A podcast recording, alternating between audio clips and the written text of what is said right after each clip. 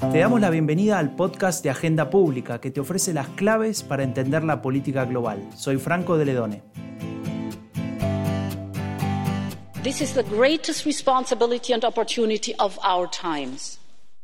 I want Europe to become the first climate neutral continent in the world by 2050.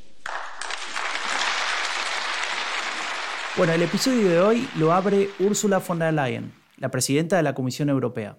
El fragmento que acabamos de escuchar corresponde a su discurso del 16 de julio de 2019, casi, casi un año antes de ahora, ¿no? El día de su investidura fue ese.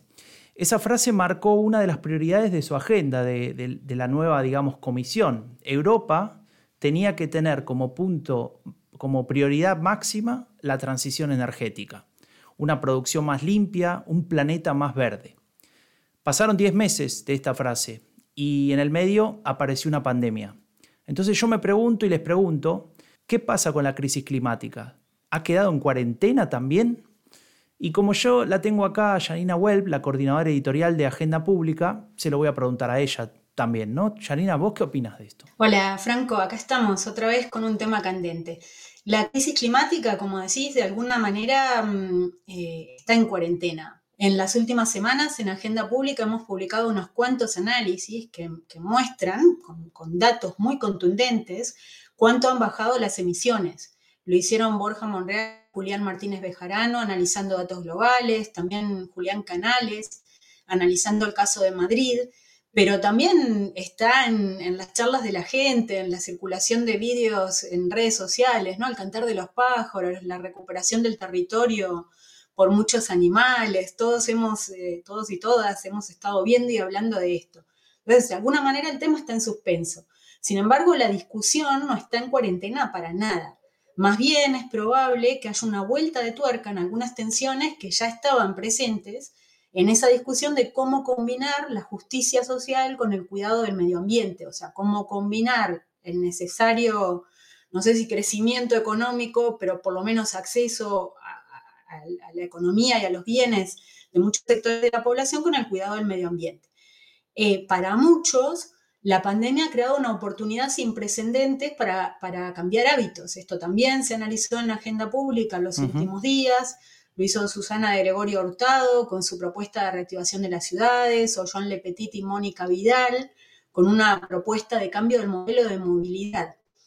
O sea que creo, Franco, que el tema no está en cuarentena para nada. Pero dejo de hablar yo porque tenemos a cuatro especialistas, así que mejor le preguntamos a ellas y a ellos. Sí, bueno, eh, déjame entonces presentarlos, ¿no? Eh, por primera vez en este podcast tenemos a cuatro al mismo tiempo, así que un desafío.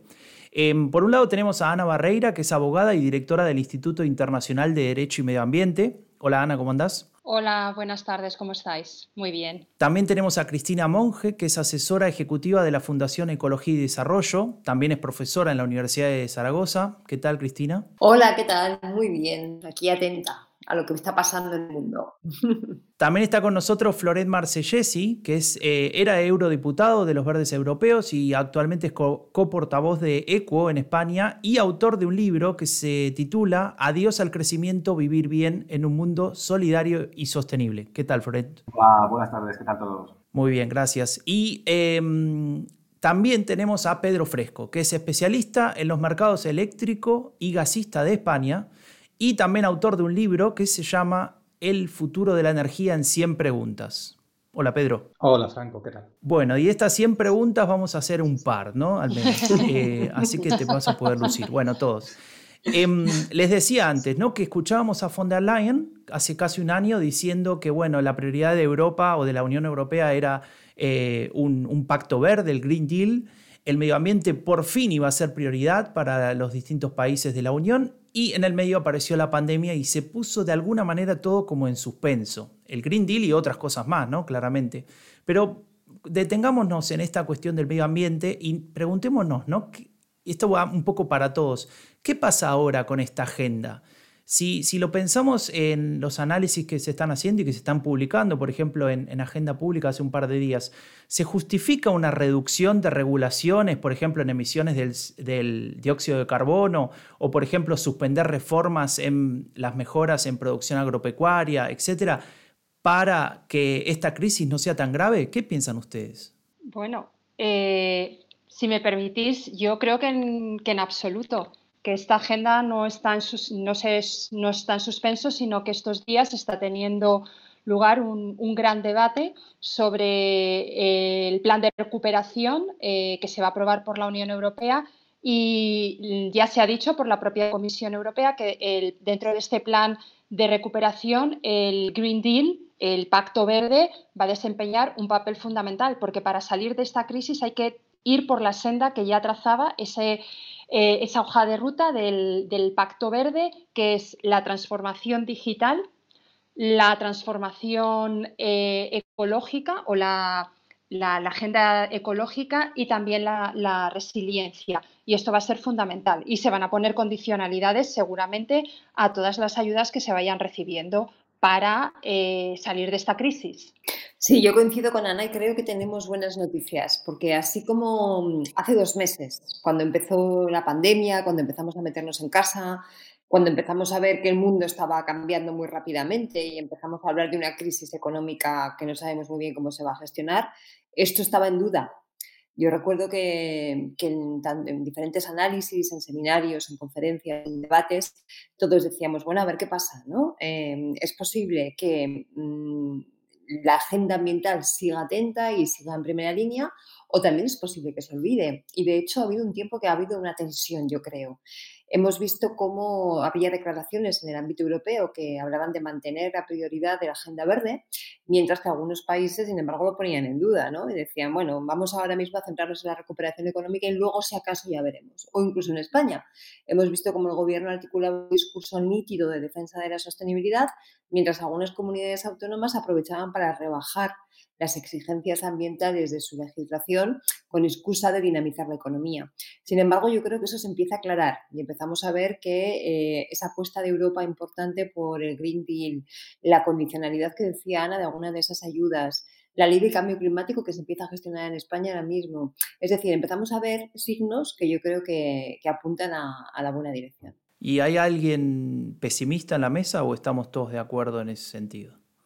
Florent, Pedro. Sí, yo creo que no es eh, una cuestión de pesimismo o de optimismo, es una cuestión de correlación de fuerzas en nuestra capacidad a ganar la batalla, tanto de relato como de las políticas públicas que se van a poner en marcha eh, ahora mismo en lo que podemos llamar el día después. Es decir, una vez que termine lo grueso, o por lo menos volvamos a lo que se llama la nueva normalidad, pues tenemos que decidir qué políticas vamos a poner en, marcha. Y sí que se están oponiendo diferentes vías eh, ahora mismo y eh, tenemos que reconocer, y eso es lo que tenemos que, ver primero, que tenemos que aprender de la crisis. Lo que podemos aprender de la crisis es que somos una sociedad altamente frágil, vulnerable y que dependemos de los ecosistemas y del clima. Y por tanto, si hemos sido capaces de alinearnos eh, con la ciencia para enfrentarnos a la emergencia sanitaria, pues tenemos que hacer lo mismo con la emergencia eh, climática. Y no es una cuestión simplemente de salud, sino es una cuestión de supervivencia de la civilización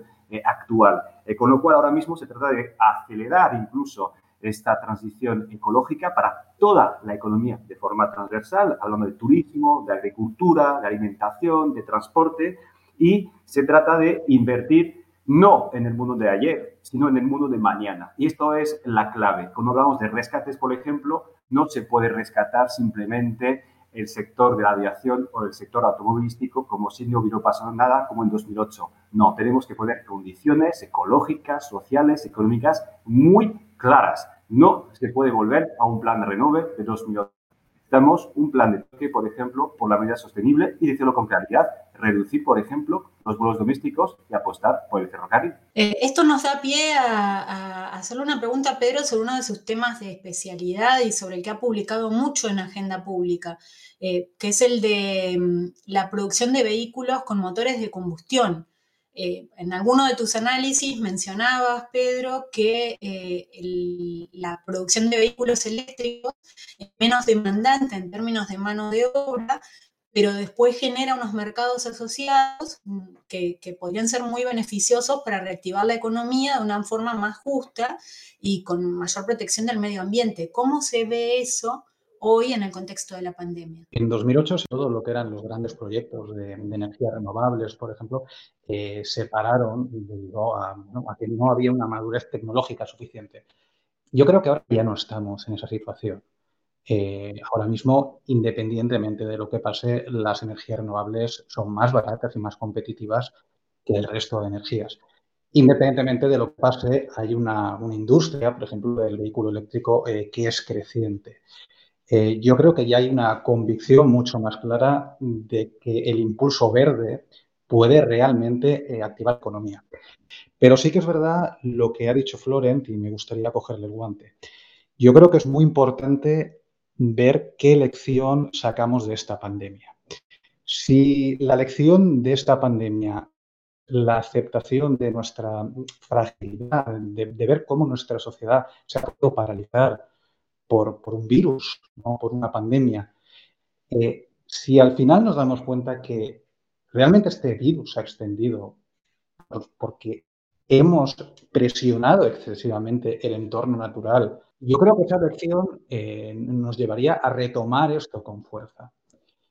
Y creo que Europa sí tiene esa visión bastante clara. Lo que pasa es que creo que no todo el mundo, no todos los países pueden reaccionar de la misma manera. Hay muchas situaciones en el mundo, no todos los bloques tienen la misma conciencia medioambiental que tiene Europa, ni la misma situación económica. Posiblemente sí que, sí que vayamos a sacar esa lección, o por lo menos ciertas fuerzas políticas o ciertos entornos lo vayan a sacar, tengo dudas eh, que todo el mundo vaya a reaccionar de la misma manera y que esa respuesta tipo 2008 no se vaya a dar en otros lugares del mundo. Y estoy pensando ahora mismo, por ejemplo, Estados Unidos o Brasil con, los presidentes y las, y las, fuerzas políticas que los dominan. Sí, hay eh, dos, temas que nos interesa mucho, eh, sobre los que nos interesa mucho conocer vuestras opiniones, que son eh, que están asociados a lo que venían comentando, ¿no? Esta cuestión de la correlación de fuerzas, pero yendo un paso más allá, en los últimos años, eh, antes de la pandemia, los meses y años previos,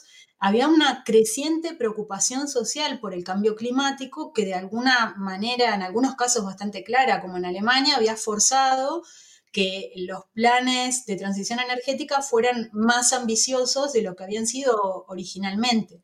Y esto se ha traducido en un clivage político, incluso en países como Suiza, ¿no? los verdes han, en términos relativos, desplazado a la extrema derecha.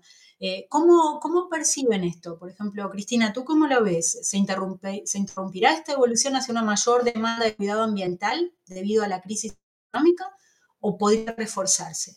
Bueno, yo creo que, aquí ocurren varias cosas a la vez. Primero, eh, el estado de shock en el que estamos viviendo desde hace dos meses ha sido provocado por un virus, ¿no?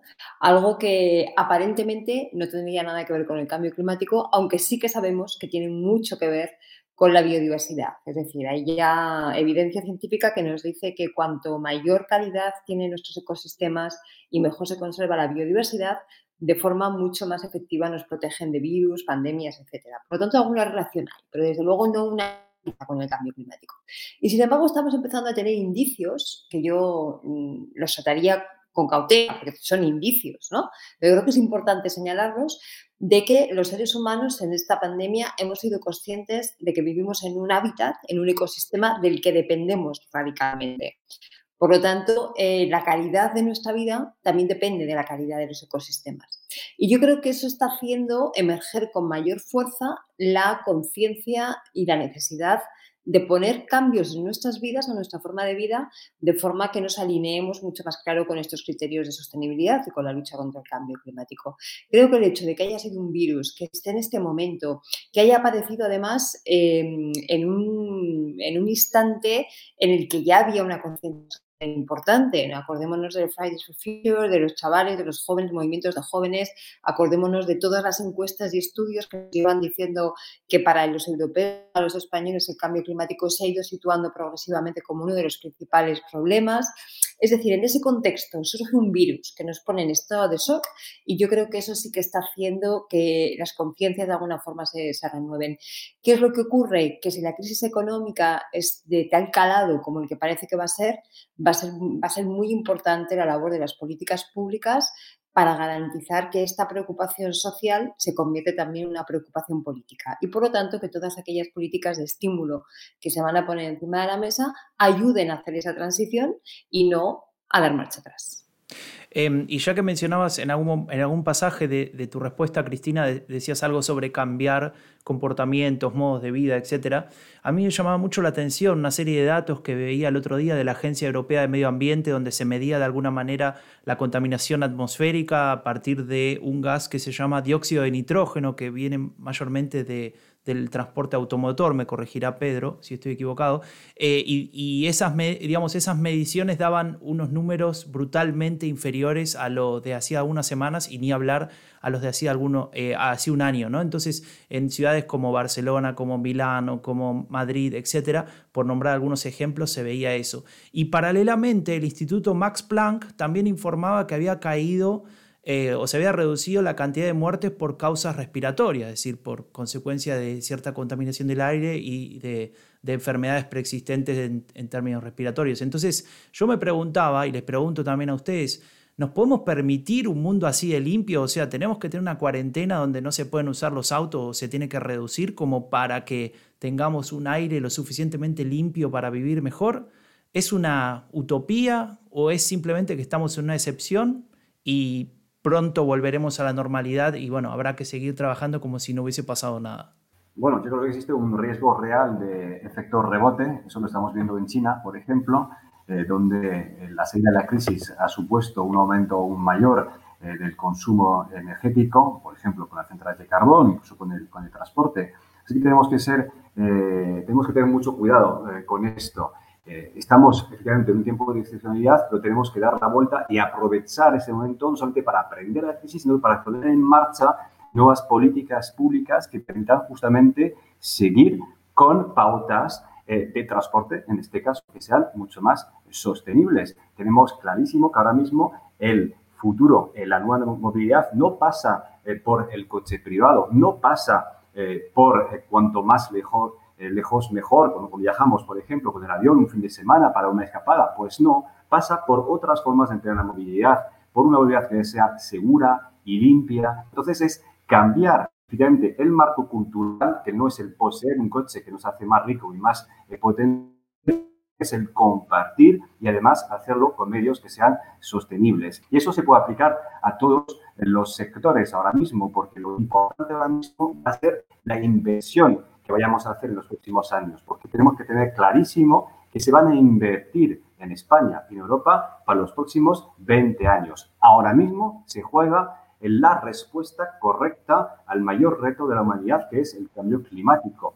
Tenemos que invertir para cambiar con criterios sostenibles y justos en la agricultura y la alimentación, en la movilidad, en los residuos, en el turismo, en la industria, en la construcción, porque es la última oportunidad que ahora mismo tenemos. Es la última oportunidad porque la generación futura, dentro de 20 años, ya no la tendrá. Ahora creo que has puesto un poco el dedo en, una llaga aquí, ¿no? Porque eh, seguramente nos especulo con que todos coincidimos con este análisis, pero hay como una vuelta más a la justicia social. Y ahí creo que el caso de Francia ha sido bastante clave en mostrar las aristas de este tema, ¿no? No es solo una cuestión de modelo cultural, sino también de los procesos que se han dado en las grandes ciudades en los últimos años, que hacen que los desplazados son, son hoy quienes tienen coches más viejos que contaminan más, quienes tienen menos posibilidad de cambiar de coche y por cómo han sido desplazados del centro de las ciudades no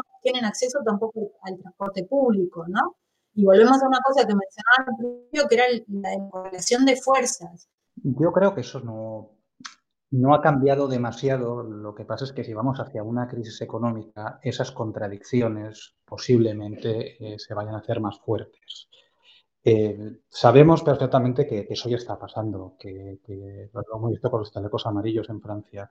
Las políticas impositivas medioambientales que, necesitamos, porque son necesarias, muchas veces dañan a las clases que tienen menos capacidad de inversión y de poder comprar una tecnología o ceder una tecnología que no contamine. Eso posiblemente eh, se va a hacer fuerte, pero eh, ahí vamos a la segunda pata de la transición ecológica.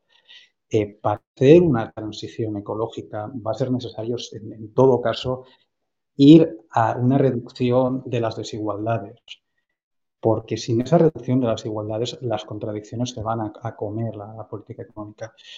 Eh, la verdad es que esto es un poco especulativo, porque ni sabemos cuánto va a durar la pandemia, ni sabemos realmente hasta qué punto las, cicatrices de, este momento y de esta crisis van a ser fuertes.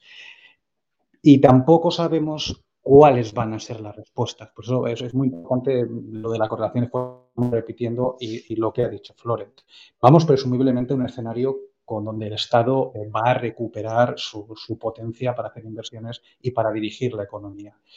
Vamos posiblemente a un escenario con unos cambios sociales que algunos beneficiarán a la, transición ecológica. Voy a decir uno muy claro, ¿no? El, teletrabajo es una cosa que yo creo que se va, eh, se va a potenciar mucho y, va a ayudar a minorizar el transporte, pero hay otros que no. Por ejemplo, quizá eh, vayamos durante cierto tiempo, que puede llegar a ser permanente si la pandemia dura mucho, a tener cierto miedo a los transportes colectivos. ¿no? Entonces, eh, todo este nuevo escenario yo creo que hay que analizarlo bien para ver los problemas donde estaban, que al final es un problema de, cambio climático, es un problema de desigualdad que hay que mitigar, pero por la misma razón adaptarnos correctamente a los nuevos retos que vienen, porque ha habido cambios, pueden haber cambios de comportamiento y quizá habría que darle eh, un repaso a muchas de las cosas que, que, dábamos por supuesto. Sí, a mí me gustaría añadir algo sobre lo que se acaba de, de decir, si es posible,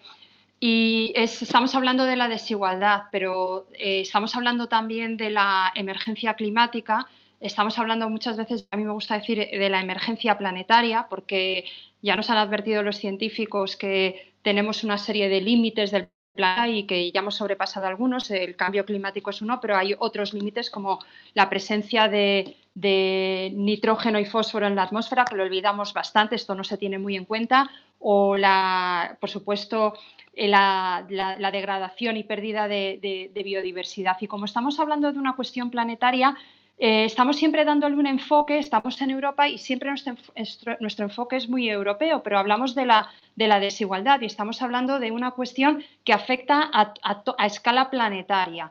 Entonces, y debemos de recordar también que la Unión Europea solamente contribuye con el 8% de todas las emisiones que se producen en el planeta. Por tanto, también eh, eh, es, un gran reto porque tenemos que hacer una gran modificación a la gobernanza mundial que tenemos.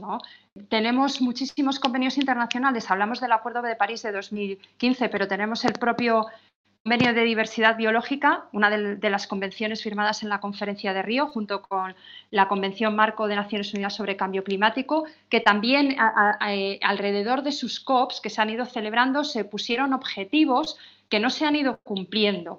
Por tanto, necesitamos hacer más hincapié en esos compromisos internacionales que se respeten que sean respetados por, todos los actores internacionales. Sí, me gustaría retomar un tema que decía ahora mismo Ana Barreira, que me parece fundamental, que se nos olvida muy a menudo ¿eh? cuando hablamos de cambio climático o del desafío ambiental en general, que es todo lo que tiene que ver con la gobernanza.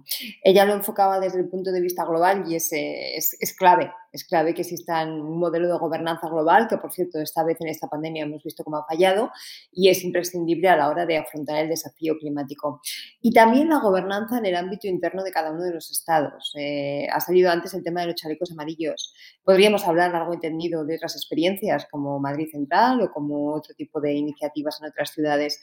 Todas ellas nos enseñan que eh, la transición ecológica tiene una dimensión y es una profundidad tal que o se hace con un sistema que prime la participación y la implicación del conjunto de la ciudadanía y de todos los actores políticos, económicos y sociales, o no será posible. Es más, eh, puede que genere efecto rechazo, como pasó con los chalecos amarillos o con otras iniciativas similares.